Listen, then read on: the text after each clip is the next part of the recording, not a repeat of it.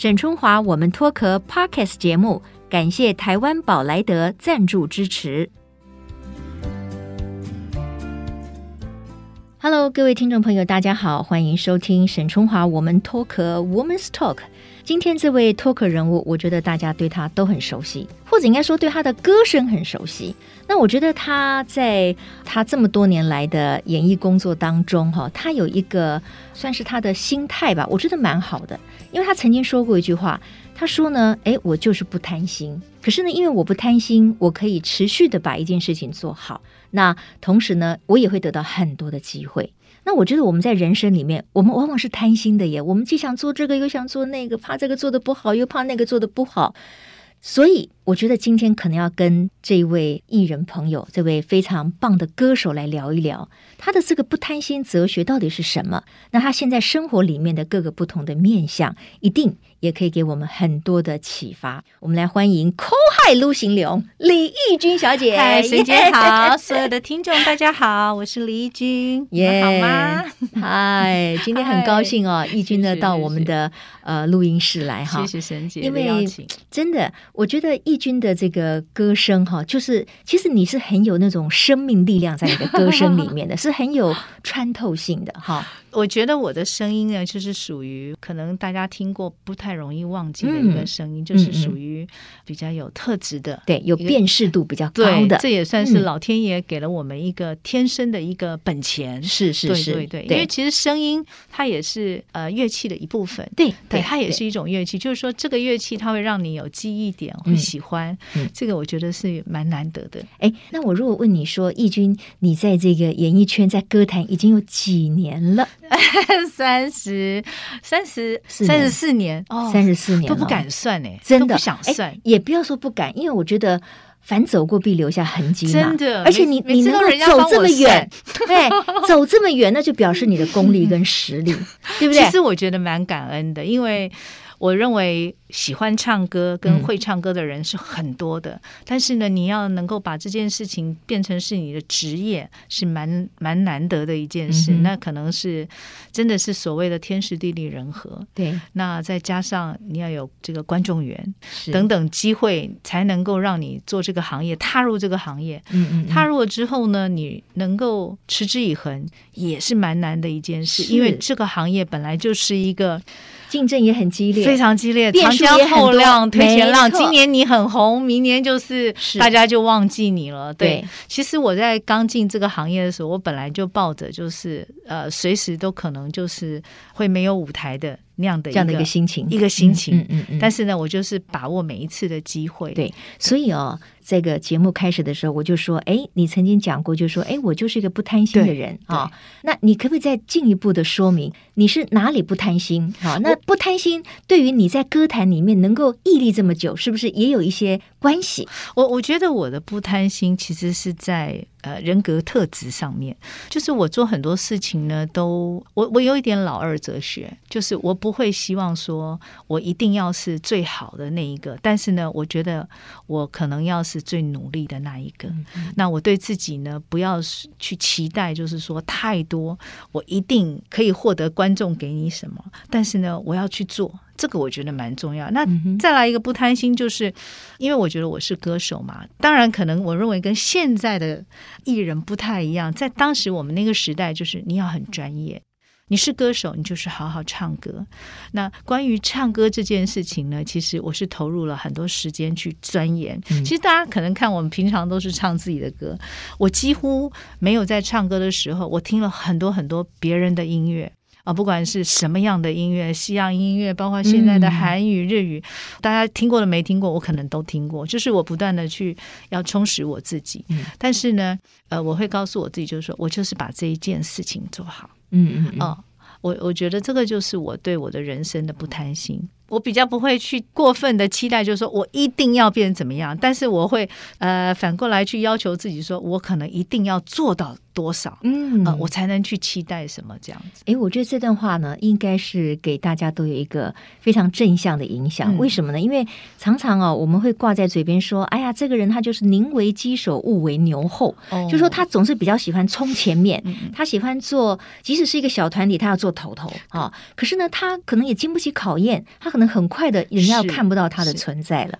所以李义军他的这种所谓的不贪心的想法或者是哲学，我觉得呢，又帮助他把。他喜欢的歌唱这件事情呢，真正做到位，而且可以做的这么久，执着，执着，这个其实是执着，这也是一种努力在里面。对对对，但是就是说我比较不会去让自己呃去呃一定要期待变成一个什么样子，嗯、而去不开心。因为我觉得人生有非常多是值得你去期待跟付出的，嗯、就是说。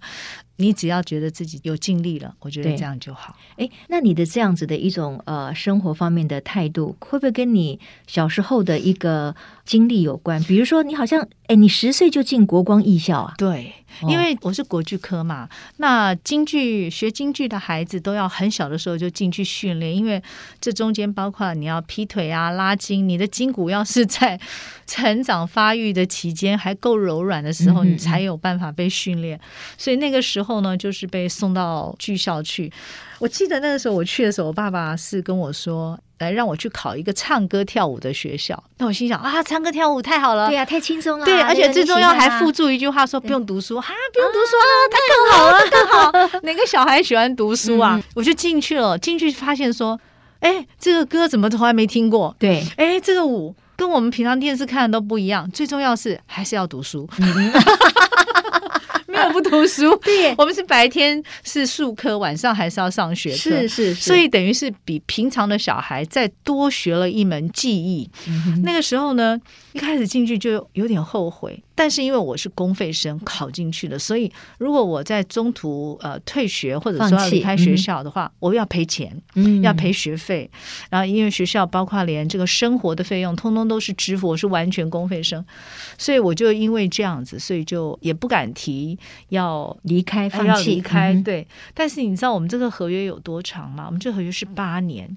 哇哦！就是你十岁进去之后，十八岁，十八岁才能出来，是刚刚好就是高中毕业的时候，这就是一个学习的一个时间，大概要八年的时间。那如果中间有人就是有什么事情离开的，就一定还是要赔学费？那当然要看个人的状况，但是大部分都是需要对呃学校补偿，因为他是完全的公费免费的训练你，对，是，然后吃喝还给你零用钱，然后给你生活呃一些这个所有需要的用品之类都是学校支付。OK，但是这段过程其实是很辛苦的，因为你爸爸说的唱歌跳舞，其实并不是唱京剧，不是要吊嗓子，不是要练功啊劈腿，那都是很辛苦的。对一个小孩，那个过程其实是很辛苦。我其实我认为我也是莫名其妙就进去了，但是因为我从小就很喜欢表演，嗯、所以我也就觉得说，哎，蛮有趣的。嗯、老师怎么说我就怎么做嘛，就这样子。我没有听你唱过京剧吗？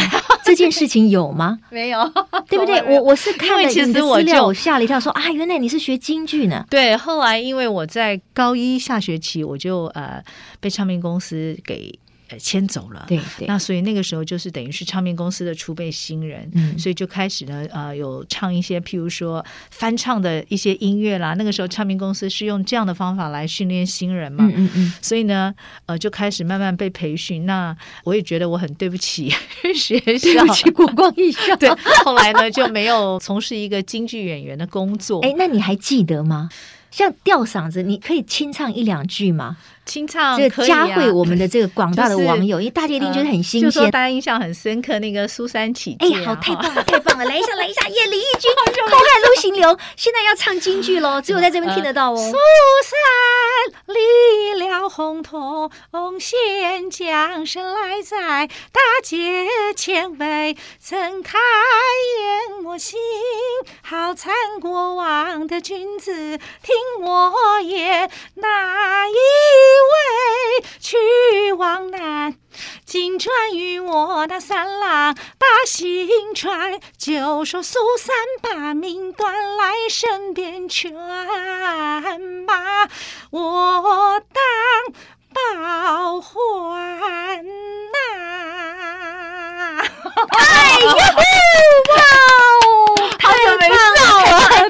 各位，我再强调一下，刚才你们听到的可不是这个现在的经济演员哈，是这个李翊君哈，扣海卢行流哈。哎，我真的没听你唱过京剧，我自己其实很少，我真的很很少在公开的场合唱京剧，对不对？对对，因为我一直觉得说不是京剧不好，但是就是说呃，就我给大家的 image 是唱流行唱流行歌曲，对，还是比较希望能够加强这个部分。但是呃，其实京剧对我来讲，我觉得它一直是一个激发我最基础在音乐的本质的一个开始。那虽然可能我们听到他的发音啦，或者说听到他的表演方式都跟现在流行音乐不一样，但是。嗯，其实他还是带给我非常非常大的一个启发。绝对，我觉得你在国光艺校的这几年的这个苦学苦练哈，绝对是没有白费的，绝对没有被白打。对对，没有被白打，你一定也奠定了你后来在舞台上的自信啊，你的生态啊，你的这种举手投足啊，一定都是有影响的哈。对，就是对。其实我觉得剧校对我来讲，不只是在呃。舞台上的表演，在艺术上面，嗯、在个性啦，在这个人格特质上面呢，对我的帮助也很大。因为第一个，因为我们住校，我们那时候都是要住校，要住校。你家就算住对面，统一管理嘛，统一管理呀。对，因为他就是好叫你起床练功啊，上课啊，让你偷懒不得的啦，不能偷懒。嗯嗯嗯，所以呢，那整个严格的训练，就是造成你很独立的个性。嗯嗯嗯。哎、欸，其实义军，我这样子听起来哈，我觉得其实你这人的个性哈，也是有一种。坚毅的一面，我觉得我蛮坚毅。我觉得你你很坚毅哦。那当然，这样的小孩呢，就是说他当然也会有比较自己的主见。那这个就包括你后来呢要进入婚姻的时候，据说你的母亲也是不太同意的，是不是？我妈妈是完全没办法接受。她最主要的不同意的点是什么？呃，第一个，我妈妈那时候其实并不希望我能够跟圈内人。最重要是职业的关系，然后第二个就是年龄，因为其实我父母年纪也差蛮多的，所以我妈妈一直认为就是说年纪有一些落差的话，可能在思想上面会将来也会不是很和谐。那但是我我一直认为说我应该是可以把这件事做好。那时候我就回了我母亲一句话，就说不是每个人都像你们这样，我会有我自己的方式。会去面对我的人生，你不用担心我。嗯。那当然啦，因为我母亲当然还是最后还是妥协了，但是我觉得我妈妈是非常不愿意的。初期我在谈恋爱的时候，见到当时的男友就是简厂先生，他是完全把他当透明人，他看都不看他一眼嘞。看到面对面看到他的时候，简场叫我妈妈说。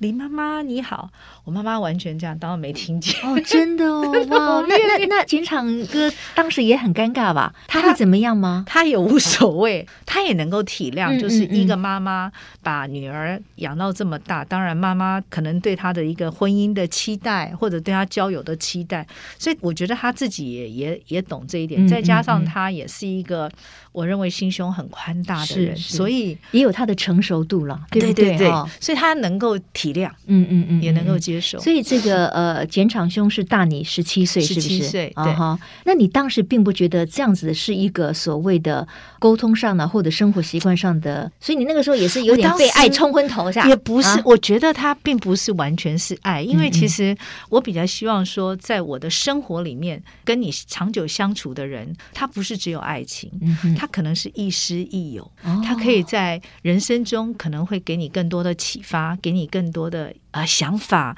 他可能偶尔是你的老师。那我觉得简场在我的生命中呢，一直是一个这样的角色。他可能有的时候呢是你的呃一个兄长，嗯、那有的时候可能是你的老师，有的时候是一个给你温暖的人。哦，就好像有什么事情呢，你会觉得有一个肩膀或者有一个山可以靠一靠的这种感觉。这种相处起来感觉可能不是那么纯粹，只有一个爱情或者激情哦，对，而是一个细水长流的一种依赖。对。对对对，信任。对，我觉得可能跟哎，你你也很成熟哎，你那个时候就会这样想，你的婚姻也不简单哎。对，我觉得可能跟个性有关系，就是说，我知道我可能期待在我的人生里面是一个这样的人，跟你能够长久相处，嗯、我觉得那会比较有魅力。对对对，哎，不错，我觉得你对于爱情或者是婚姻或者是感情，甚至会变成这个家庭里面的亲情，你有你自己的想法。对对，就像我我刚才观察你，你从小啊进国剧表演班，然后你后来踏入歌坛，其实你都有你的想法。然后你有了想法以后，你就会坚持这个想法，把它做好。因为我是我是那种金牛座，其实严格金牛座你牛脾气的啦。严格讲起来，就是说为什么我不贪心呢？因为我真的觉得我其实算蛮笨的。就是我并不是属于那种非常灵巧。哦，然后呢，就是马上可以见风转舵的那种个性的人。我自己知道我的心性，所以呢，我依照我的个性呢，我会让我自己让我的人生过得稍微比较踏实一些。不过，我觉得义军从这点看起来，我认为你是很有智慧的。没有，没有，真的，我觉得，我觉得聪明有时候是不足恃了哈，不 不足以依靠了。反而我们人生要经过很多的历练、成熟度，你要得到什么？你要勇于付出嘛？对，对对，我觉得在这点上面，其实李义军，其实我觉得他看很透彻。哎，那我就好奇啦。那你这个这结婚前对于这个简场先生的期待是这样子的，嗯，那结婚以后呢？这一切都都照您的看法在进行？当然，结婚以后就是说人与人之间相处，你知道，就是一定会一定会有摩擦嘛。当然，我们也是凡夫俗子，一定也是有很多的摩擦会出现，包括教育小孩啦、生活模式啦。我们来自于不同的家庭，但我觉得最重要的是要包容。嗯，我觉得包容是很重要。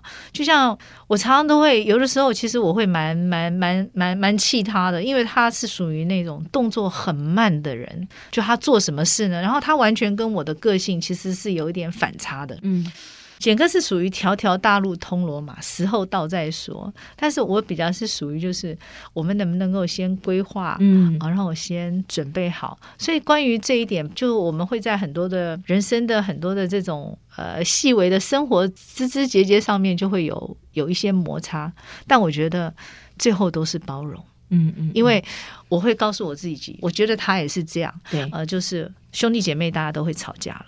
何况我们是来自于不同的环境成长的人，对，一定会有不同的想法。嗯嗯，就像我自己教出来的孩子，嗯，他都会有跟我不一样的看法。所以，何况我们是原来是来自于两个不同的家庭成长的人，嗯嗯嗯，所以只有包容才能够有圆满。对。我记得我比较小的时候呢，我常常听到大人讲一句话：“追求幸福要忍耐。”对，我那时候就嗤之以鼻。我想啊，这是什么样的幸福啊？这幸福要一直忍耐，那这还是我要的幸福吗？是，当时很不以为然，现在才知道当年太天真啊！我觉得在追求幸福的过程当中，尤其如果是指家庭里面的那一对夫妻，我觉得确实是要互相忍耐的。嗯，就像你说的，这是两个完全不同的个体，那你你不可能找到一个完全合你心意的人，对，那是不。不可能，他不可能是一个复制的你，是最重要。那我们也不会是他完全他理想化的另一半，对对不对？其实我有的时候自己也会，我自己也会这个稍微闷着头思考，就是说。他可能让我不满意，但是我让他满意吗？嗯，也不一定。我说不定也好啊，这个也变成这个觉察力不简单哦、呃。就是我是不是也其实会带给他很多的不满，或者是，是呃很多的不舒服、嗯？只是说我们自己可能不自觉。我觉得是是这样。但是我 当然就是说。还是要在能忍耐的范围之内。我觉得大家如果能够呃很和平的相处，呃，我觉得还是蛮美满的。对，当然是蛮好。因为我们其实都感觉到你跟简哥之间你们的婚姻里面的互动。你看一路走来这样几年了。呃，我我们结婚是二十年，嗯呃，但是我们在结婚之前就在一起八年。哇，那这样子也 也是相知相惜二十八年了。我多小就被骗了。对，但一定我相信这个简哥一定有他的过人之处，有他的很大的优点，你才会这么的信任他，或者还选择了他。这个可能也跟我不贪心有关系。嗯，哎，不贪心的人最后得到的可能是最多的。哎，真的哦，真的哦。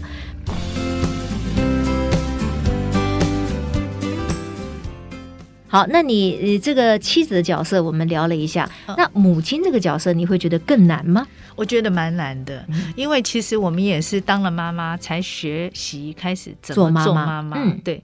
那当然我们有长辈的一些范本，可是时代不一样，还是我们还是需要脚步去调整。其实我其实跟我女儿就是，我希望她能够把我当成亲人，而不要是我是她的 bank，或者是我是她的一个取材的工具而已。当这个应该不会这样想吧？你为什么会这样想？我，我觉得现在其实蛮多的孩子哦，嗯、就是说可能呃有的时候父母工作忙也好，或者是说他们在外地求学时间长也好，可能情感都会比较疏离一点。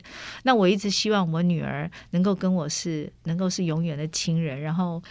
我能够永远是他信任的那个人，那么他在有碰到危机的时候，他可能不会跟我说谎，我真的能够呃适时的去帮助他。嗯，这个是我从小跟我女儿讲的话，就是。嗯希望他能够把我当成是一个他信任的人，所以我一直跟他相处的方式都是用朋友。对，我我女儿常常叫我嗨一军，或嗨君姐，这样不错啊，表示其实他跟你在一起是很自在的。对，然后他也愿意用各种不同的称呼，也是其实也是讨你开心啦。我觉得他是这样子的啦哈。我就是希望说，然后其实我对小孩，我其实没有太多的期待。我认为天下父母应该都会跟我一样，就是真的希望他们能够幸福，对对，是这个是健康、健康、平安，对，这个就是我对他的期待。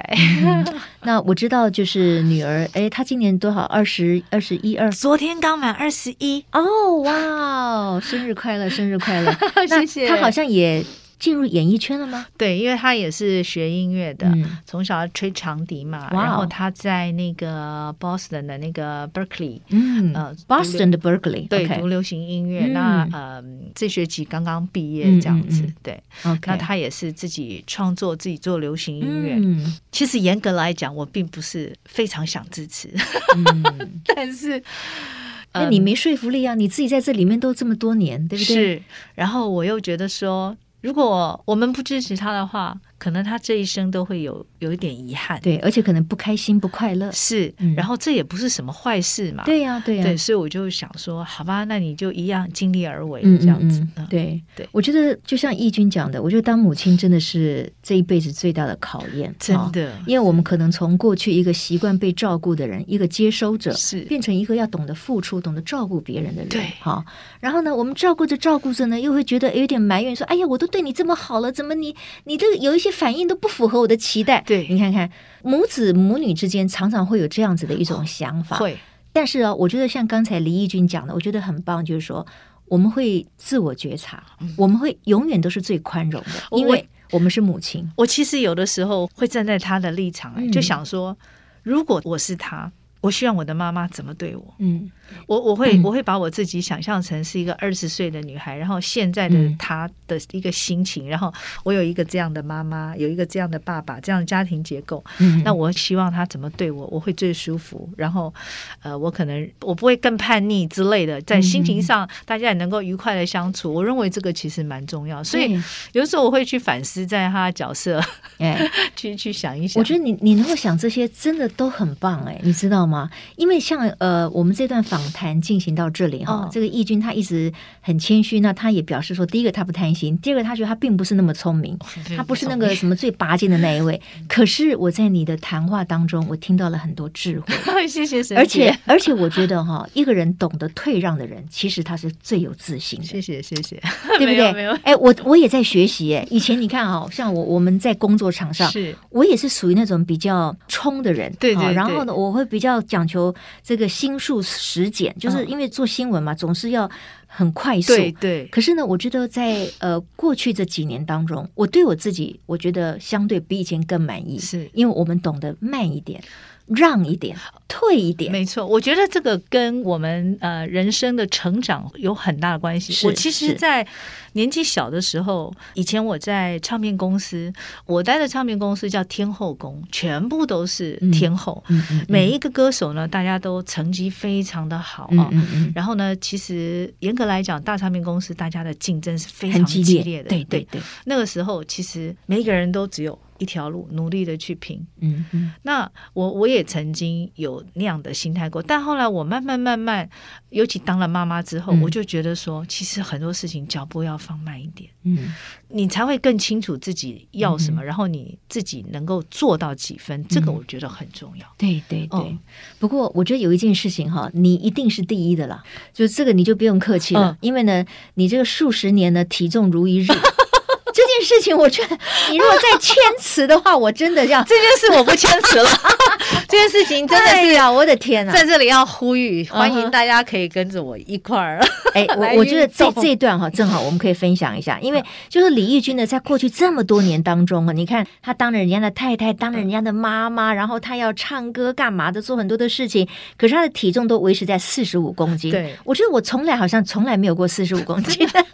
但是我觉得体重那倒是一件事情，嗯、其实最重要是健康。因为其实有一段时间呢，我的身体大概差不多十年前左右，我身体变得非常不好。嗯、那那一段时间呢，我连自己唱歌我都不满意。然后我我其实一直认为我应该要倒嗓，就是我一直觉得说，哎呀，我怎么会唱歌心有余而力不足呢？嗯、没有办法好好的去使得上劲儿。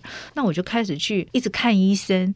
那个时候我一直记得啊，这个有健保的，没有健保的。嗯有名的没有名的，到处求医，到处求医。每一次看到医生，我就跟他讲说：“哎，你帮我照一下，我觉得我长茧。”那医生就看他说：“很好啊，没长茧啊。”我说：“可是我就是没有办法好好的用我的声音。”大家就觉得说：“哎，怎么会这样子呢？”后来呢，我就有一天静下来想到说：“我小的时候在学校，我的运动量每天都很大，因为我们一定有数科，所以运动量很大。”所以我不管感冒没有感冒，我从来没有声音哑过。我就想说，我觉得我应该要把我的运动给重拾回来，在我的生活里面，哦、我就开始做最简单的运动，就是快走。哦，你就每天去快走，每天去快走，但是我走的是很快，嗯、几乎是慢跑的那个速度，这样很快。Okay, 那你快走多久呢？大概三十分钟。哦，那那很了不起耶！对，快走三十分钟，因为我家楼下就有一个公园，所以我就在那边跑，因为、嗯嗯嗯、因为那个公园也很大了，对，所以大概走一圈 就要快十分钟这样，哦 okay、就蛮大的一个公园。然后我就在那附近这样走，我就强迫我自己。一段时间下来之后，我突然发现说，因为那那段时间我刚好要做我第一个演唱会，嗯，那我就发现说，哎，我的身体我怎么觉得好像我在用我的声音呢？发现就比较游刃有余，因为我觉得。运动这件事情对我可能是有效果的，那再加上我的年龄呢，我想也慢慢慢慢也可能到，如果我不运动，我就要发胖的年纪，嗯、所以也要非运动不可。嗯哼，所以你后来加入了很多不同的项目，对不对？是因为我自己很喜欢那种流汗的感觉运动，然后我就开始跳潘若迪的有氧。哇，潘老师的有氧啊，是啊，他有氧其实蛮多人都说蛮惊的。对，对对，然后我也会去做瑜伽，瑜伽，哎，还有。有重训。哦，你还有重训，我还要做重训，因为重训还是呃需要我们的线条。线条对对，因为我们还是有需要穿礼服什么的，就是对，然后做一些重训，然后做一些柔软的瑜伽，然后再加上有氧的那个呃舞蹈。舞蹈，对对对。就是这样子配合。那实在我什么都没有做的时候，我还是会到楼下去快走。快走。哎，那这样子的话，你平均一个礼拜你花在运动，不管是什么样的形式，快走也好啦，或者是跳有氧啦，或者是我之前比较多，我之前是每天。今年呢，呃，因为疫情的关系，有很多的像我之前哦，因为我们家那边有个国小，所以我还可以去国小快走。可是后来因为疫情的关系，国小就都 close 了。那在水泥地呢，有的时候感觉还是会有一点风险，所以呢，这样。下雨的话，我可能平均起来一个礼拜大概四天。哇，哎，很不容易耶，很棒了耶！我我觉得四天很很够了。我觉得运动其实它并不难，嗯，但是持之以恒真的很难。对，因为运动是一件很孤独的事情，嗯，你很难呼朋引伴，对，可能一次两次有人陪着你，嗯，但是要有这个决心跟毅力啦，嗯嗯，对。所以哈，这件事情又再度看出来，李翊君是一个很坚毅的小孩。还有，还是要哎少吃一点。我我觉得凡事哈，你要有收获，都是要付出代价的，对不对？哈，这个很公平嘛，哈。哎呀，今天呢，这样子就跟李翊君聊了这个三十多分钟了哈。谢谢沈姐啊，非常开心。而且我觉得今天的这一段访问哈，非常符合我们脱壳这样的一个。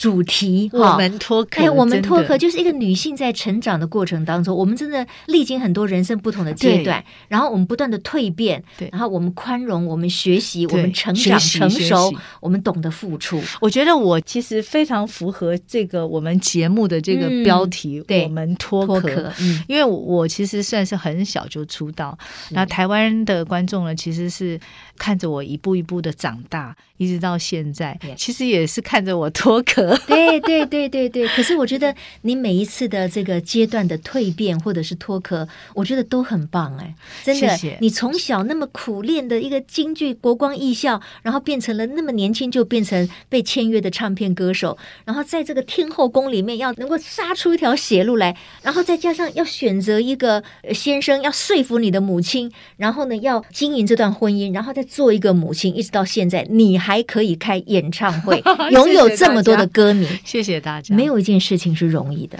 我觉得都不容易。容易但是呢，这一路走来，我都觉得说，那都是我的人生的一个收获。嗯、然后，其实我还是抱着很感恩的心情，因为虽然都不容易，嗯、虽然要努力，嗯、可是还是多少要有一点点。运气。是，是，所以我其实真的是很感恩，嗯嗯，对，然后也很谢谢大家，一直到现在的我还喜欢听我唱歌，当然我们还会持续的听下去，所以你要持续的坚持下去哦。我会，谢谢沈姐，好，谢谢李义军、寇海卢行荣今天来到我们的节目当中，我觉得他的故事今天一定给所有在听呃这一集的朋友们呢很多的这个启发。如果你是一个冲的很快的人，或许你可以稍微慢一点，好，如果你快要放弃了，或许你再给自己。自己一点机会，也许下一步、下一秒钟、下一阶段，你就会豁然开朗，完全不一样了啊！谢谢易军，谢谢谢谢你，好，也谢谢大家的收听哦。谢谢我们下一次同一时间空中相会，沈春华，我们脱壳，下回见，拜拜，拜拜，沈姐。